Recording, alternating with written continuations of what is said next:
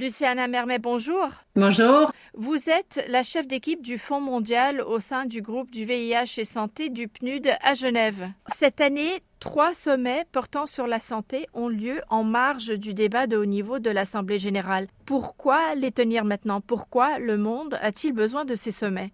Bon, en fait, euh, je pense que ces dernières années, ce qu'on a vu très clairement, c'est que la santé est un élément clé, à la fois comme moteur et comme résultat des objectifs de développement durable, les ODD. Et c'est vraiment cette année un moment décisif pour les ODD. Nous devons tout simplement faire des progrès significatifs sur les objectifs, y compris ceux liés à la santé. Et cette année, si nous voulons euh, arriver en 2030 dans une meilleure situation qu'aujourd'hui, il faut vraiment presser. Ensuite, euh, ce qui vient euh, à, mon esprit, c'est que tout simplement la santé collective a été mise euh, vraiment à mal dans les dernières années. Ça continue d'être très menacé de manière significative. On l'a vu avec la pandémie du Covid-19.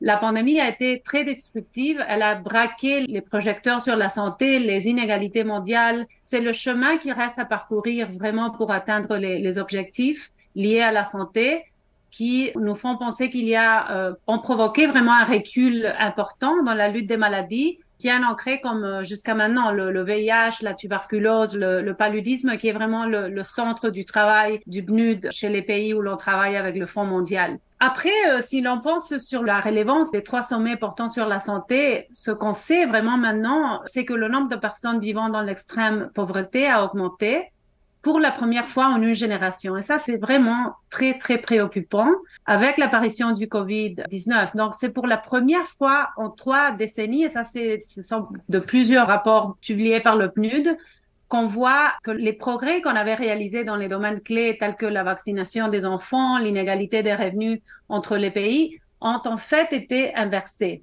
Alors, on sait déjà que pour combler les écarts entre femmes et hommes, par exemple, il nous faudra encore 300 ans. C'est beaucoup de temps si on a en face à nous la limite de l'agenda 2030. Euh, et en plus, je voulais juste venir sur le point de ce qui arrive maintenant dans le monde. D'autres événements très récents n'ont fait que de montrer à quel point le monde vraiment est en mutation, a un impact très profond sur la santé humaine d'une manière qui est vraiment très préoccupante pour nous euh, chez l'Agence des Nations Unies du développement. Si on prend par exemple le changement climatique, le monde se réchauffe, c'est vrai, les, effets sur la santé humaine sont profonds. Le secrétaire général de l'ONU a parlé de l'effondrement, c'est vrai, de l'effondrement climatique euh, qui a commencé. C'est une expression quand même euh, employée par notre secrétaire général. Ça ne correspond pas nécessairement à une définition scientifique. Elle s'inscrit quand même sur la volonté de pousser les décideurs à agir contre le dérèglement climatique. Et à court terme, nous assistons vraiment à des catastrophes vraiment euh, énormes. Les inondations sans précédent en Chine, qui ont vraiment menacé l'approvisionnement alimentaire du pays, les incendies de forêts massifs qui sont alimentés par le climat, comme on l'a vu à Hawaï, très très proche aux États-Unis. Donc les effets à long terme du changement climatique vraiment pourrait également se traduire par une augmentation des pandémies zoonotiques telles que le Covid-19. Donc, euh, alors justement, l'un des sommets porte sur la préparation aux pandémies.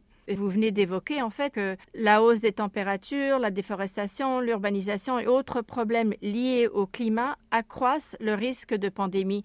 Pourriez-vous nous expliquer ce lien entre crise climatique et pandémie en fait, euh, je pense que ça, c'est au cœur de l'idée qu'on vient de mentionner de la polycrise. Il y a une succession de crises sans précédent à laquelle le monde est confronté. Et vraiment, c'est cette année où l'on voit l'occasion extrêmement importante d'aligner tous les engagements nécessaires à la réalisation de l'agenda qui nous permettent euh, vraiment de relever de manière significative les défis qu'on voit à l'horizon. Et la raison, c'est que vraiment la crise climatique, les pandémies sont inextricablement bien liées.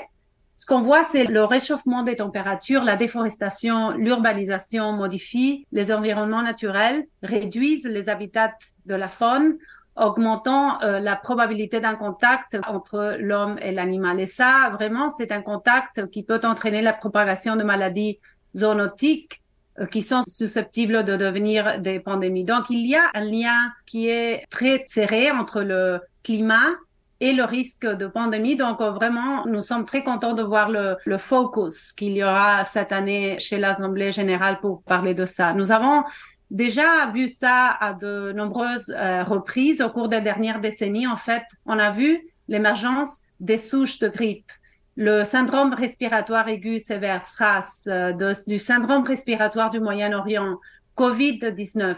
Tous ces euh, syndromes ont tous eu un lien avec l'interaction avec la faune sauvage. Donc, il y a un lien ici qu'il faut vraiment voir de tout près. Et dans ces conditions, il est fort probable que la prochaine pandémie, en fait, sera le résultat d'un débordement zoonotique. Donc euh, ça, c'est déjà étudié, on le sait, il faut agir.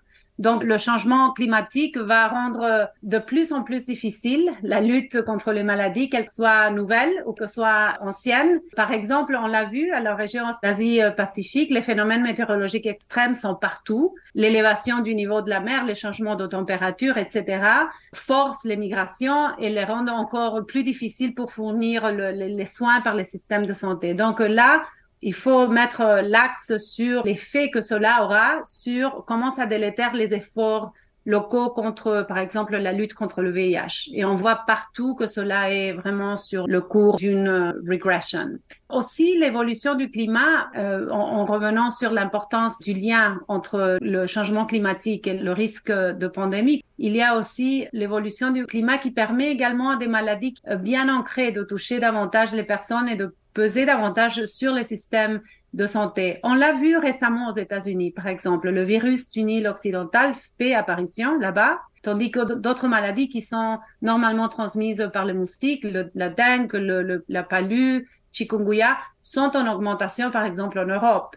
Et, et, pourraient menacer un nombre incalculable de personnes dans les années à venir. Donc, ces problèmes ne feront que s'aggraver à mesure que la planète continuera à se réchauffer. Et donc, le changement climatique aura de nouvelles manifestations et nous devons nous préparer. Mm. C'est ça ce qu'il faut faire. Et donc, euh, les sommets sont très importants à cet avis.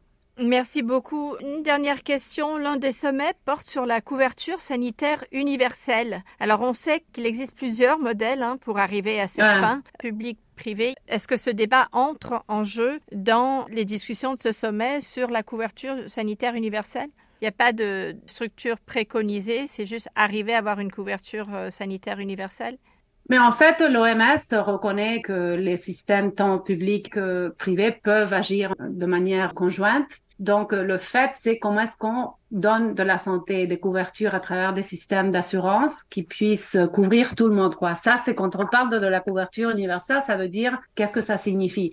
Non, pour des, maladies catastrophiques, pour les, épidémies, les pandémies, etc., les réponses ne peuvent pas être les mêmes que des réponses pour les quelques maladies spécifiques, quoi. Donc, il faut vraiment, la pandémie du COVID-19 a mis en question beaucoup de solutions quand même, parce que on a dû organiser des systèmes et les systèmes de santé ont été vraiment très impactés par les résultats, par la pandémie mais quand même, je pense que le système a été débordé. La question veut dire comment est-ce qu'on peut faire que les systèmes privés et publics puissent travailler de manière conjointe pour ne pas déborder les systèmes. Parce que ce qu'on a vu pendant la COVID, et pas seulement dans les pays en développement, mais sûrement dans les pays OCDE, dans les pays développés aussi, on en a vu le débordement de, de systèmes de santé. Donc euh, là, il y a des questions qu'il faut que nous nous posions pour euh, pouvoir répondre de manière concrète. Mais ce qui est peut-être le message que je voulais laisser pour l'audience, c'est que il y a des agendas qui sont inextricablement liés. Et là, vraiment, le fait qu'on ait trois sommets, la couverture universelle, la tuberculose, parce que là, il y a beaucoup, il y a beaucoup de temps qu'on voulait faire un focus sur la tuberculose, qui est une des pandémies euh, qu'on a eues de manière historique et qu'il faut vraiment combattre, et le changement climatique. Je crois que ce sont des crises qui euh, ont abouti sur un moment de la discussion de l'Assemblée générale qu'il faut vraiment mettre en question. Il faut se demander qu'est-ce que ça, ça signifie de la perspective de l'agenda 2030, parce que là, on sait qu'il y a des targets qu'on va qu'on va pas achever quand même. Donc, qu'est-ce que ça signifie du point de vue de l'investissement, de la volonté politique, de la volonté de ceux qui font la, la politique publique et les systèmes de santé. Donc là, je pense que nous devons nous y préparer et pour nous y préparer, il faut savoir quelles sont les limites aussi du point de vue du financement, mais aussi du point de vue de la volonté politique. Merci beaucoup, Luciana Mermet. Je rappelle que vous êtes chef d'équipe du Fonds mondial au sein du groupe VIH et Santé au PNUD à Genève. Merci bien. Merci beaucoup. C'était un plaisir, un vrai plaisir d'être avec vous.